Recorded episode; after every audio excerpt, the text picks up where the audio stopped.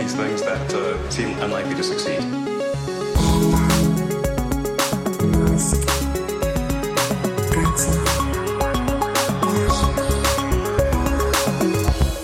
Bueno, ya estamos aquí, otro episodio especial.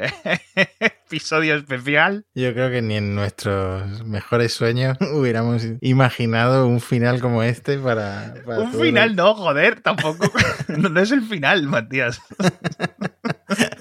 Ha hecho un Donald Trump completamente. o Es, sea, es, es irónico. Es, es la vida. Es la vida. Hay alguien con un sentido. No, alguien observándonos en la simulación con sentido del humor. que ha metido ahí, como dicen, un cliffhanger. En fin, estamos grabando el lunes, pero Elon Musk, como ya sabréis todo el mundo, eh, fue diagnosticado que tenía coronavirus, que nos reímos porque es irónico, pero es una enfermedad muy seria y sinceramente esperemos que, pues obviamente, por ejemplo, sus hijos pues, no se la haya contagiado. Y la verdad es que, bueno, eh, Estados Unidos está en una situación muy mala con el coronavirus, Europa también está en una situación muy mala con el tema del coronavirus, todo el mundo, yo creo, eh, en general, menos China. China de puta madre. En China siguen con sus fiestas sin mascarilla ni nada. pero bueno. Sí, y es ya, digo, está. Yo creo que es como la tercera ola.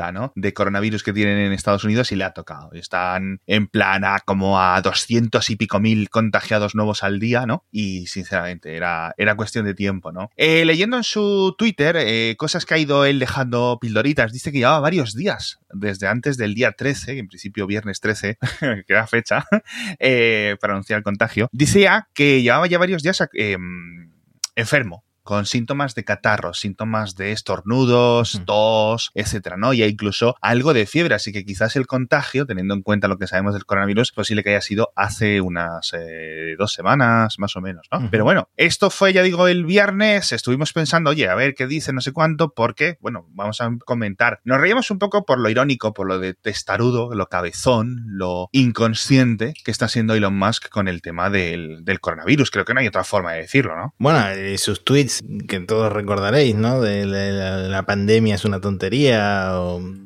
Sí, que absolutamente. no iba a haber contagiados en, en dos meses y fíjate dónde estamos, en esta tercera ola ya en Estados Unidos. ¿no? Sí, sí. Entonces él dice que ha hecho, se ha hecho cuatro test rápidos de estos de antígenos. No tenemos mucha idea, tanto Elon como Matías como yo no tenemos ni puta idea del coronavirus, pero al menos Matías y yo lo admitimos, ¿no? Entonces es muy gracioso porque dice que se ha hecho cuatro test de antígenos, como toda la persona normal. Esto es, digamos, el privilegio de tener eh, miles de millones y unas, un- una atención médica casi a tu disposición en este estilo, que dos le han dado positivo y dos le han dado negativo. Entonces ha estado en Twitter mm, insultándose, bueno, insultándose, recibiendo los insultos de un montón de parte de la comunidad científica que le estaban llamando inconsciente. De hecho, eh, hoy han retuiteado uno que le llamaban Space Karen, que me ha hecho mucha gracia que le llamen, que le llamen así. Y básicamente el viernes dijo que se iba a hacer un PCR, una prueba de estas de más fiable, por decirlo así. Hmm. Y no sabemos nada desde entonces. No ha dicho nada, nada, nada más. Ha estado retuiteando cosas. No estuvo en el lanzamiento de la NASA, porque este episodio lo íbamos a grabar, ya digo, el sábado así, eh, antes del lanzamiento. Y vamos a decir, oye, va a estar en el lanzamiento, quedan unas horas. Hmm. Y al final, efectivamente, no ha estado todo el mundo con máscaras, menos los astronautas que estaban con sus cascos, que eso ya sí que es efectividad 100% contra el coronavirus, que estaría bueno que llevaran el coronavirus a la Estación Espacial Internacional. No, se podría llevar bastante para Imagínate Elon sin mascarilla delante de los astronautas que están a punto de subir al espacio. ¿no? Nah, en los últimos, en las últimas apariciones públicas de SpaceX estaba llevando mascarilla, pero como que se la quitaba rápido, no le, no le gusta. A nadie le. Joder, tío, eh, Matías, a nadie le gusta llevar la mascarilla. Pero, tío. O sea, llega un momento en que eh, podemos asumir, y lo hemos comentado aquí, que Elon es un tío muy inteligente, etcétera, pero no todo el mundo puede saber de todo. Yo creo que aquí está patinando y además, joder, tío, estás patinando en público y te está diciendo un montón de gente mucho más inteligente en ese sentido, en, en campos, que te estás equivocando, que por favor, digamos, no utilices tu gran altavoz de 40 millones de personas que te siguen en Twitter, la gente que te idolatra, que te sigue, no sé qué, para seguir escupiendo este tipo de tonterías. Pero bueno, ahí sigue, muy cabezón, con un montón de cosas y con el tema del coronavirus no es, no es eh, esto. Parece que tiene síntomas leves, con lo cual eso son buenas noticias, porque lo más probable es que no se vaya a peor, ¿no? Como le pasó, por ejemplo, a Cristiano Ronaldo, a Donald Trump, etcétera, que quizás por la edad, que Elon Musk tiene 49, tampoco es muy grande grave, ¿no? No, y tampoco, bueno, no sé, él, tuvo esa, eh, la malaria, etcétera, pero no sé si tiene algún factor mm. más de riesgo, alguna cierto, enfermedad. Cierto, cierto, cierto. Bueno, la verdad es que más allá de la ironía, pues eso, esperemos que se mejore, que parece que lo, va a hacer sin ningún tipo de problemas. Y, bueno, lo que sí que le he estado viendo un poco en Twitter también, que estaba un poco escaneando, no sé si has estado tú ahí obsesionado con sus tweets estos, estos últimos tres días, pero era muy en plan, como diciendo que la industria, la Big Pharma, la industria médica malvada que nos controla, como que estaba produciendo pruebas que daban demasiados falsos positivos, ¿sabes? Como para aumentar sus ingresos. Eh, a ver, tío, no lo sé. Pero obviamente tenemos que tener en cuenta que hay un montón de ciencia detrás y un montón de intereses para que eso no exista, ¿sabes? Igual que puede haber intereses para que haya un millones de, y millones y millones de positivos, pues también entiendo que hay un montón de intereses que los contrarrestan, ¿no? Así que Hmm. me parece que había alguien que desmontaba esta teoría, decía que en Estados Unidos por lo menos los positivos se, cuentan con PCR, no con prueba de antígenos, entonces claro. Eh, no tendría mucho sentido. Exacto, es, es, un poco lo de siempre. Es para no bajarse de la burra. Llevan esta burra, ya van a hacer 10 meses. Es cierto que todos los políticos del mundo, ya digo que yo creo que menos los de Nueva Zelanda, han sido un fracaso estrepitoso en la gestión de, de, esta pandemia. O sea, nadie nos iba a imaginar que íbamos a estar ya eh, a mediados de noviembre con esto. Una cosa es eh, Elon diciendo que no iba a haber casos en abril y otra cosa es, joder, la situación en la que estamos. es que, lo siento, no puedo parar de reírme. Así que bueno, vamos a cambiar de tema porque se lanzó la Crew Dragon y, fue, y fueron cinco los, los tripulantes, ¿no? Fueron cinco. Y fíjate que estamos hablando de esta anécdota de que esta vez han mandado un peluche de Baby Yoda como indicador de microgravedad, que ya se sabe que en el último era un peluche de un dinosaurio, pues esta vez han mandado un Baby Yoda o The Child, como le llama Disney. Solo Disney le llama The Child, ¿no? Sí. Pero fíjate que estamos hablando de esta anécdota porque es que el despegue fue tan perfecto, nada se salió del guion, eh, dice el propio, eh, el astronauta que hace de comandante, dijo que fue un despegue increíble, mm, que yo creo que ya al segundo despega, el segundo lanzamiento, ya se convierte en algo rutinario, ¿no? Ya se está convirtiendo en algo, en algo, en algo aburrido. Entonces, pues, pues, la anécdota de Baby Yoda es con lo que se, se ha quedado en los medios y nos vamos a quedar nosotros realmente, porque siguen en órbita, van a estar en un total de 27 horas. Es esta noche, estamos grabando el lunes, es esta noche cuando se espera que se acoplen a la Estación Espacial Internacional. Será mañana en la madrugada España. Así que nada, mañana los que estén escuchando esto a lo mejor lo están viendo en directo, ¿no? Sí, no, la verdad es que yo estaba viéndolo ayer en directo en el móvil, a las 2 de la mañana más o menos aquí, una y, una y media, dos. Y fue muy curioso, porque de repente digo, ah, vale, el mico, el psico, ok, perfecto, ya como si fuera esto, ¿sabes? Eh, bueno, sí, claro, obviamente, no hay ningún problema, claro, ¿qué va a pasar? Y de repente digo, ah, bueno, ha aterrizado bien en la barcaza. como, bueno, pues yo qué sé, como ha, puesto una chincheta en la pared, ¿sabes? Este hmm. Madre mía, tío. Bueno, quizá eh, la, novedad es la, la, cápsula llena, porque son cuatro astronautas, ya la comentábamos, tres de la NASA, uno de de JAXA, la Agencia Espacial Japonesa, por primera vez una mujer. Y, quizá eso, lo interesante es ponerse a ver las imágenes ahora en directo desde la cápsula, todas las conferencias que están haciendo en órbita y, el peluche de Baby Yoda. Lo demás exactamente igual a la primera misión, que repito, fue una misión de prueba, esta ya es una misión operacional de la NASA. Eh, así que lo que decíamos en el episodio anterior, ahora SpaceX se, va a convertir en una compañía aeroespacial, eh, una aerolínea aeroespacial, ¿no? Para, eh, para la NASA y quizá en el futuro para, para turistas millonarios. Sí, oye, pues ¿quieres comentar esto de la confirmación que tenemos de lo de Miguel López Alegría, por cierto? Porque estamos viendo que esta semana se ha anunciado que tenemos ya por fin más detalles, ¿no? De la misión de Axiom, que es la empresa privada que digamos que entrena, ¿no? Astronautas estas misiones que SpaceX, las dos últimas misiones la de ayer y la de hace unos meses son, eh, digamos, lo que es el vehículo es privado, efectivamente, es de SpaceX, pero los tripulantes siguen siendo de la NASA. No sé si se les considera funcionarios en hmm. ese sentido, pero son de una agencia pública, ¿no? Y entonces eh, lo que tenemos confirmación es de la misión esta de Axiom, que ya sí es una empresa de astronautas privadas, digamos que está ahí Miguel López Alegría, que es el astronauta este que nació en Madrid, aunque está ya toda la vida viviendo en, California, si no recuerdo mal, así que está naturalizadísimo estadounidense, obviamente obviamente. Y en esa misión creo que va a ir el propio Miguel López Alegría y tres personas más. Y es que en esa misión, que es la de octubre de 2021, si todo sale bien, que se han confirmado ahora que van a ser tres personas más, no sé si pasaste por el Twitter de Axiom y pusieron una imagen con la cara de López Alegría y tres siluetas más, en plan genéricas, ¿no? Como el avatar cuando te entras en una red social y no tienes avatar, algo así, ¿no? Y se supone que una de esas siluetas es Tom Cruise. Hmm. Y se supone que la otra, la otra silueta es el director de cine que va a grabar lo que sea que Tom Cruise va a hacer en la misión espacial. Y luego la cuarta persona ya no sé quién es, no se, no se sabe, ¿no? Que por cierto, el director es este, es, es Doug Liman, el que hizo la de mm, el Edge of Tomorrow. ¿Cómo se llama en español? Edge of Tomorrow, tío. Que es una película que es una pasada, tío, de, de como de, de vueltas atrás en el tiempo. Al filo del mañana. Eso, el filo del mañana. Bueno, yo creo que está bien traducida. Entonces, eh, es muy curioso porque, pues, parece que esto ya va para adelante. Estábamos más o menos confirmado, pero ya tenemos fecha, que va a ser dentro de un año, que Tom Cruise se va a montar en una cápsula Crew Dragon, en una misión de, de Axiom, en vez de de la NASA, y van a ir a la Estación Espacial Internacional a pagar un montón de maletines llenos de billetes de dólares para poder hacerlo y a ver qué es lo que hacen, porque la verdad es que es muy, muy, muy, muy curioso, tío. Bueno, esperemos que puedan estrenar en cines la película, porque si no se van a comer todos los, los gastos de producción que Por serán favor, elevados. Sí, sí, sí, sí, sí. Nada, yo creo que con los anuncios de las vacunas ahora ya sí que, ya sí, que sí, ¿no? Se- eh, eh, bueno, espérate, ¿te acuerdas el tuit que hemos comentado antes eh, de cero nuevos casos de, de coronavirus en abril? Elon no especificó abril de qué año. ¡Ah! Mm. ¡Ah! Así que a lo mejor se refiere a 2021 y está jugando aquí ajedrez de cinco dimensiones con nosotros. Suena, eso es un argumento del abogado de los Simpsons. Lionel Hutz. Exacto. Sí, sí, sí. En fin, que por cierto, una cosa graciosísima, estábamos escribiendo el guion con lo de Axiom y el Google Docs me, re- me re- me estaba todo el rato eh, corrigiendo Axiom por Xiaomi. Y dije, hostia, sí, sí. Cohetes de Xiaomi, ¿qué está pasando aquí? Pues eh, de- siguiendo con los paralelismos con los Simpsons, a lo mejor a le da un botón y se da la vuelta el logo y pone Xiaomi. No sé, a lo mejor es, un- es una forma de China de, de conquistar aún más eh, terreno, ¿no? ciento- Geopolítico. Cuente- Cuentes de, ciento- de 149 euros, tío.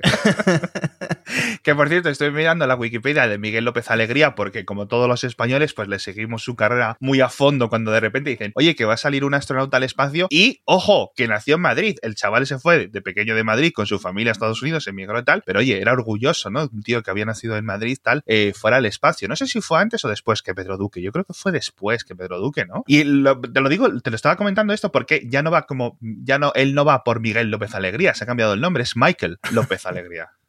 Pues no ¿Tú te vas sé. a cambiar el nombre cuando te mudes a. California?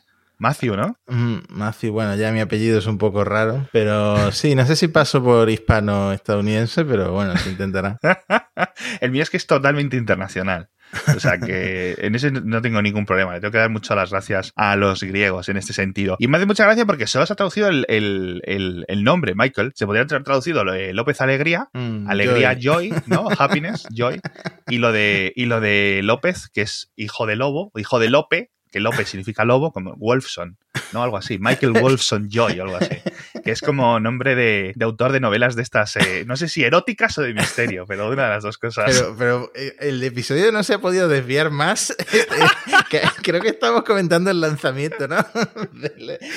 Bueno, que hay un Baby Yoda en el espacio y mucho coronavirus en la Tierra, eso es lo que hay. Y lo que hay también es un patrocinador fantástico que aprovechamos para meterlo ya en el desvío, que es el Banco Sabadell, que tiene un podcast brutal, que es mejor que este, al menos con más guion, con más sentido, eh, con menos tonterías. Y la verdad es que está bastante bien. Está presentado por Tony Garrido, lo podéis encontrar en cualquier plataforma de podcast. De hecho, donde estés escuchando esto ahora mismo, buscas podcast de Banco Sabadell y te suscribes, escuchas los nuevos programas. Están en la tercera temporada. Episodios fantásticos, brutales, de todo tipo. Hablan de cohetes en algún episodio, hablan de economía, hablan de tecnología, hablan del futuro de la humanidad a nivel casi metafísico, ¿no? En algún episodio por ahí suelto, hablan mucho de economía, hablan mucho de vacunas, hablan de un montón de cosas muy interesantes y las entrevistas todas con grandes expertas, grandes expertos y duran poquito, 12, 15, 12 minutos, 10 minutos, cosas así. Y la verdad es que están chulas, chulas, chulas. Y por cierto, también están en YouTube, si queréis verles las caras mientras los cuentan, pero vamos, en podcast, en audio, está bastante, bastante bien. Así que ya sabéis, podcast de Banco Sabadell. ¿Qué cositas quieres hablar? ¿Quieres hablar de Alemania? ¿Quieres hablar de Joe Biden? ¿Quieres hablar de Hyperloop? Que sé que te mueres un poco de ganas de hablar de Hyperloop. ¿Qué quieres hacer? A ver, primero, en el episodio anterior decíamos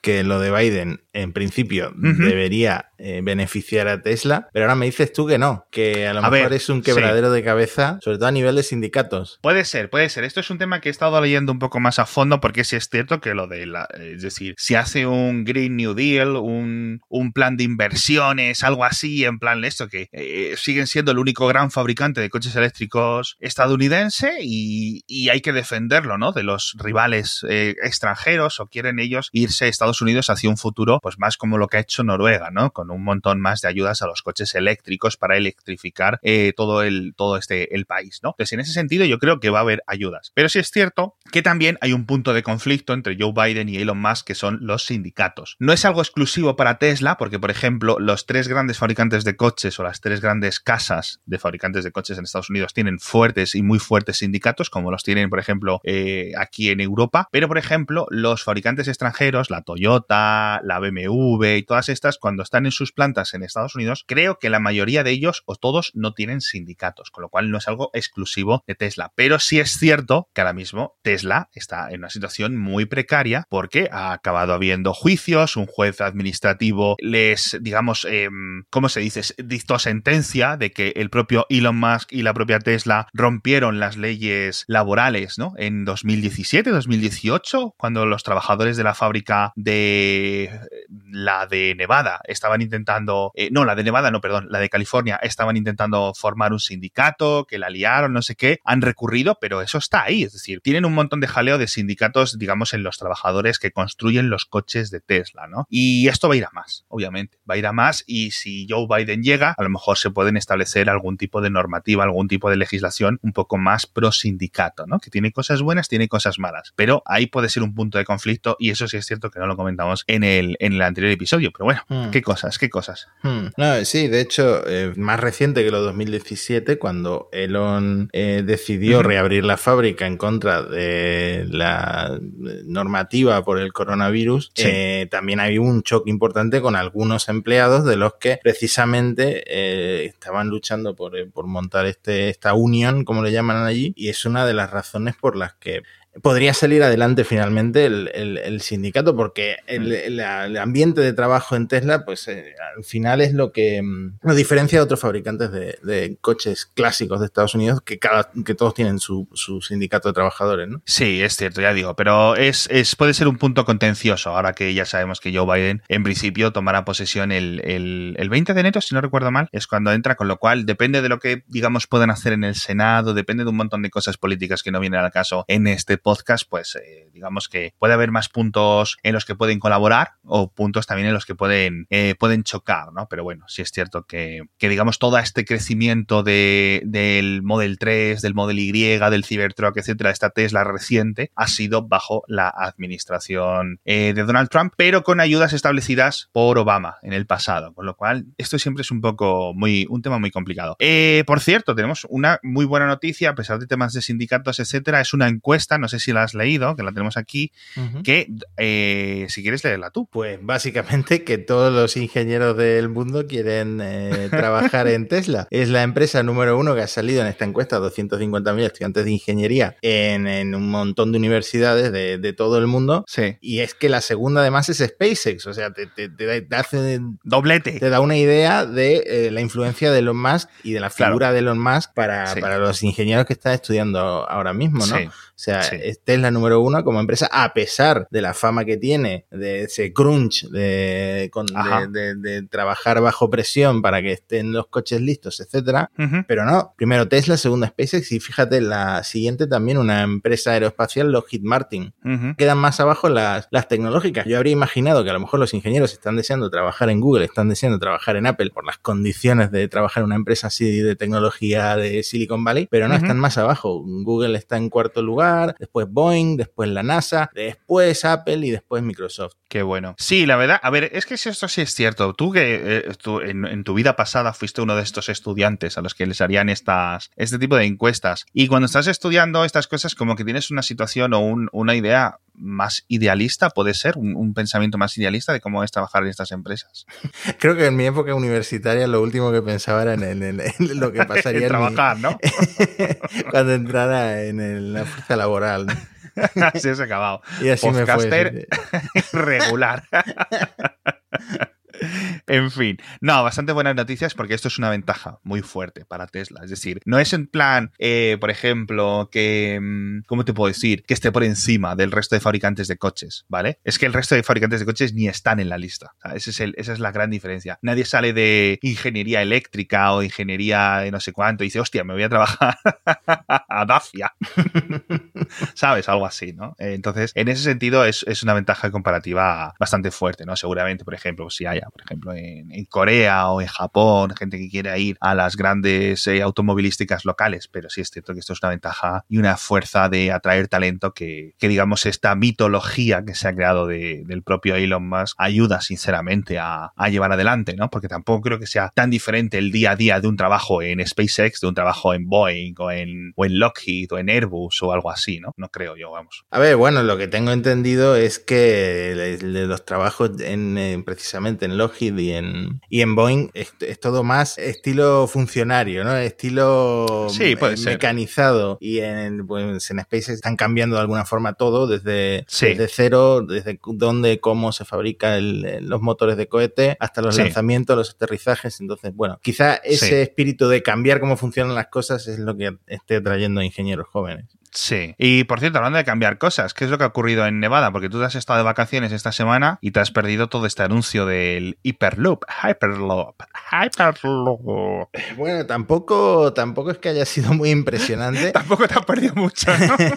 es cierto que ha sido la primera prueba de un Hyperloop eh, con personas, con pasajeros. En este caso eran dos personas, el CTO de Virgin Hyperloop. La Vir- CTO, la CTO. la No, chica, es el señora. CTO y otra directiva, la, ¿Ah, eh, sí? La directora de experiencia de consumo del consumidor. Ah, perdón, pues cagada. Eh, Virgin Hyperloop es lo que antes se llamaba Hyperloop One. Eh, siempre comentamos que hay dos empresas principales compitiendo para hacer realidad, para materializar el, hy- el Hyperloop. Una es Virgin y la otra es Sí. HTT, eh, Hyperloop Transportation Technologies. Las dos más o menos tienen eh, ya palabrado con algunos eh, estados, gobiernos. Sí, Por ejemplo, HTT tiene en Corea del Sur eh, el proyecto de, de montar ahí el, el Hyperloop, también en, en Dubái, también en, en el Medio Oriente, eh, la propia Virgin tiene sus propios proyectos. Y en, en Nevada es donde Virgin tiene su, em, sus instalaciones de prueba. En este caso, Vale. ¿qué, qué es lo que hicieron? La primera prueba con personas tiene una cápsula muy pequeñita, a diferencia de HTT. Es una cápsula donde como máximo van a ir 28 personas y eh, la prueba fue muy cortita, 390 metros, se hizo en 15 segundos y la cápsula alcanzó máximo de una velocidad máxima de 173 kilómetros por hora. Eh, de hecho, aceleró de 0 a 173 en 6 segundos. Bueno, entonces la fuerza que se siente es como el despegue de, de un avión, incluso, incluso Sí. menos, pero bueno, como es, como era, fue un trayecto tan corto, era un tubo de 500 metros, pues la Sí. verdad es que no te da tiempo a hacerlo más suave. Entonces sí que se nota la cara de impresión de, de estos dos directivos que, que hicieron el, el primer viaje de prueba. Esto después de, por supuesto, 400 pruebas sin pasajeros. ahí con unos sacos de patatas, ¿no? Entonces, claro, eh, Virgin está vendiendo esto como un gran avance, pero eh, lo cierto es que no vamos a ver tubos en nuestras carreteras y en nuestras ciudades hasta mínimo 2030, ¿no? O eso es lo, que, lo que plantea Virgin, empezar a operar en 2030. ¿Cómo funciona esto? Pues, eh, aunque han cambiado bastante las cosas des- desde aquel paper, white paper de, de Elon Musk y compañía, más o menos el principio es el mismo, un tubo semivacío Sí.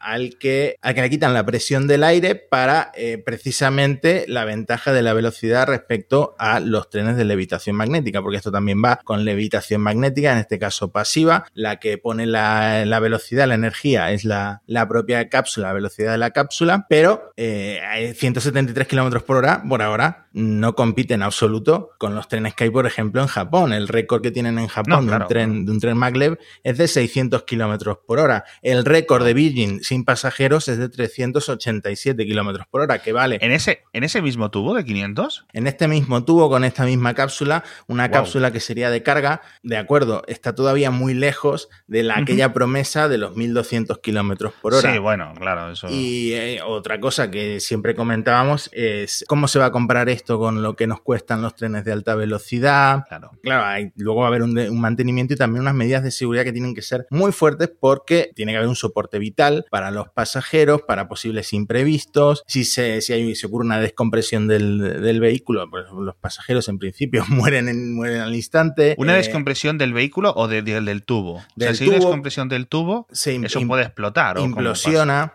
Exacto, Ajá. por la diferencia de Hostias. presión. Entonces yo me imagino que todo esto eh, pues tendrán eh, respuestas en Virgin, pero no es que lo estén dejando muy claro. Las notas de prensa son eh, siguen siendo las mismas promesas, las mismas promesas de velocidad, las mismas Ya. promesas de que esto va a ser más, eh, más ecológico, más barato, pero Ajá. sigue siendo todo un poco una promesa. Eh, HTT está más o menos en- al mismo nivel, ¿no? Tiene, nos presentó esta cápsula que yo fui a ver en Cádiz. Eh, ahora lo que está haciendo es conversar con gobiernos para ver dónde, dónde van a construir los primeros tubos, pero, pero siguen más o menos eh, sin avanzar o por lo menos sin demostrar que esto es viable en comparación con las tecnologías de transporte que tenemos ahora mismo, especialmente con los trenes. Y eh, lo que tú planteaste en un, en un episodio, si esto va a ser viable para pasajeros, porque 28 pasajeros en una cápsula es muy poquito en comparación con un tren, tienes que tener una frecuencia muy alta de muchas cápsulas moviéndose en el, por todo el sistema eh, al mismo tiempo para, para llegar a ser com- competitivo contra un tren, o si esto va a quedar como un transporte eh, de carga, y si eso pues tiene Ajá. sentido. Sí, porque al final, claro, esta, por cierto, por lo que he visto, está por encima de la superficie, pero una de las cosas que se ha hablado es que vaya por debajo de tierra, porque sería un poco más fácil hacer el tema del vacío debajo Hmm. de tierra. No sí, lo sé. eh, Virgin también contempla que sus, eh, sus tubos pueden ir por debajo de tierra, igual que pueden ir por, por encima de tierra. Es una de las cosas que tienen en su web eh, mm, ya planteada y el propio Elon comentaba, eh, bueno, básicamente lo que Elon está haciendo con The Boring Company es una versión venida a menos del Hyperloop por debajo de, de la tierra, ¿no? Pues mm, a lo mejor el futuro está ahí, está por debajo de tierra, pero bueno, también otra opción que tenían era, por ejemplo, en las medianas de las autopistas, eh, levantar el, tu- el tubo por Ajá. ahí. Que bueno, eso Hay- puede ser hay limi- de todas formas, hay limitaciones de, de la curvatura que le puedes poner al tubo, hay limitaciones de la, de la altura por el nivel de presión. Entonces, no sé, son, son muchas incógnitas que la verdad es que no creo que ni, ni Virgin ni HTT estén respondiendo con claridad. Claro. Claro, ¿sabes qué pasa? Al final este es un... Y no es que ni tú ni yo sepamos si esto es mejor que el maglev o peor o qué... Pero sí es cierto que parece como que hay límites, ¿no? O sea, es decir, por ejemplo, se puede ir sin ningún tipo de problemas a 1000 kilómetros por hora o 800, 900, 1000 kilómetros por hora en avión, ¿vale? Y para trayectos largos sigue estando esa, ese tipo de transportes. Ojalá hubiese algo en tierra de ese tipo de velocidades, pero llega un momento en que si no es factible, no es factible. ¿Sabes lo que me refiero? Hmm. Es decir, si, si va a costar tantísimo, si va a estar siempre eh, con un mantenimiento excesivo, etcétera, porque las vías de tren de alta velocidad es cierto que son caras de construir, una fracción de lo que es construir este tipo de, de tubos de vacío, de tubos de semivacío, etcétera, pero es una tecnología que lleva ya masterizada o dominada 50 años. Algo así. Hmm. ¿sabes? Es decir, es que los, son los mismos trenes. O sea, el maglev obviamente es un poco más eh, mejorado, ¿no? Pero los trenes de 300, 300 largos, casi 400 kilómetros, pues estamos bien. Y el maglev lleva 20 años con nosotros y salvo esta línea japonesa, una línea que creo que hay en, en Shanghái, si no me recuerdo, tampoco ha evolucionado mucho más, ¿no? Es decir, tampoco ahí está ganándose muchos adeptos. Entonces, dicen que, claro, que para llevarlo un poco más allá se necesitan estos tubos de vacío, pero es que estos tubos de vacío, pues a lo mejor no tienen sentido económico si no sabemos hacerlos pues lo que dices tú, ya es que, sí, a ver, una cosa, Matías, dicen es que siempre se corre el peligro de un ataque terrorista. Digo, joder, pues como todo corre una- un peligro de un ataque Hmm. terrorista, tú puedes poner una bomba en las vías del AVE, ¿no? Pero creo que es mucho más sencillo arreglar las vías del AVE. Creo que si explotan las vías del AVE y el AVE está a 10 kilómetros, a ese tren eh, de alta velocidad no le pasa nada, ¿no? Pero en, en Hmm. el caso de los tubos seguramente sí pueda ocurrir algo, ¿no? Y al final si pasa algo malo en tu tren, en un montón de ocasiones, te bajas del tren y ya está. Claro, ya entraríamos en un tema de construir con puertas, eh, es todo un poco más complejo. A ver, la ventaja del tubo también está clara, no tienes que vencer la resistencia del aire como le pasa a los trenes de levitación magnética Sí. como los que hay en Japón. Entonces, pues hay una ventaja de, de la energía, la electricidad que tienes que gastar, pero Sí. también, pues, las desventajas que llevamos comentando medio episodio. Eso es. Bueno, pues con este tema del coronavirus, deseando que Elon Musk se recupere pronto, se recupere a ver si esta semana, yo creo. Eh, también deseando que no se lo haya contagiado a nadie, sobre todo, por ejemplo, a, a, Grimes, a los hijos, etcétera, digamos, a su entorno, que nadie más se haya contagiado. No sé si esta PCR le va a dar negativa, le va a dar positiva, etcétera, pero parece que tiene los síntomas y que, que esto, la verdad es que es un problema, yo creo que Elon no sabe lo, lo, grave que está siendo realmente esta enfermedad. No es un tema de morirte o no, es un tema de que no le queden otro tipo de secuelas como hemos visto a un montón de personas, ¿no? Así que, en fin, con esto, con el Hyperloop, con los problemas de los sindicatos, con qué más cosas, con el lanzamiento de Axiom barra Xiaomi al espacio, nos despedimos. Muchísimas gracias a todos por estar ahí en este nuevo episodio de Elon. Ya van 57, Matías, madre mía, cómo pasa el tiempo. Y nos vemos en el próximo en unos días. Hasta ahora. We're doing these things that uh, seem unlikely to succeed.